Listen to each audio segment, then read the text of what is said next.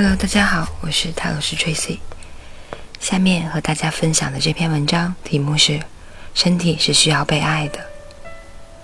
身体需要被爱，你需要当一个伟大的朋友，这是你的家，你需要清理掉它里面所有的垃圾。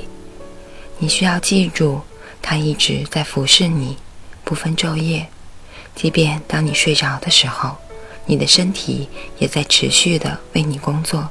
消化，把养分输送到血液里，把死去的细胞排出体外，把新鲜的氧气带进身体，而你在睡觉。他在为你生存，为你的生命做一切事情。尽管你是如此的不感恩，你从未感谢过你的身体。相反的，你们的各种宗教一直都在教导你折磨它。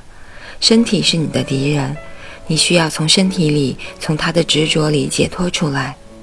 我也知道你不只是身体，没有必要有任何的执着。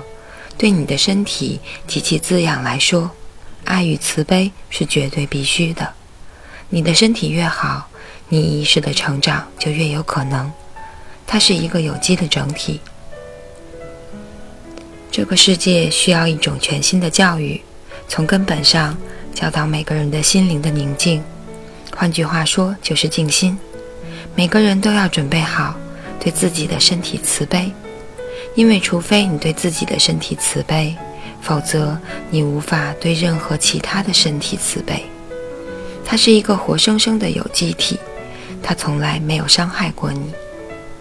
从你受孕一开始，它就一直在服侍你，它也会继续服侍你，一直到。死去，他会做任何你想做的一切，即便那些不可能的，他也不会不服你。要创造出这样如此听话、如此智慧的机器是难以置信的。如果你觉察到你身体的所有功能，你会感到惊讶。你从来没有想过你的身体一直在做什么，它是如此的不可思议，如此的神秘。但是你从来没有去看，你从来不曾操心去熟悉你自己的身体，而你假装爱别人。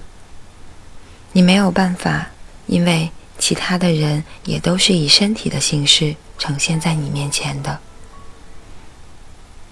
在整个存在里，身体是最最奥秘的，这份奥秘需要被爱，它的奥秘，它的功能。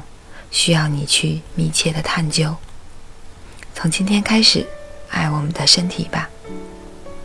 以上就是来自于奥修的这篇文章。身体是需要被爱的。感谢大家收听，晚安，好梦。我是泰罗斯 Tracy。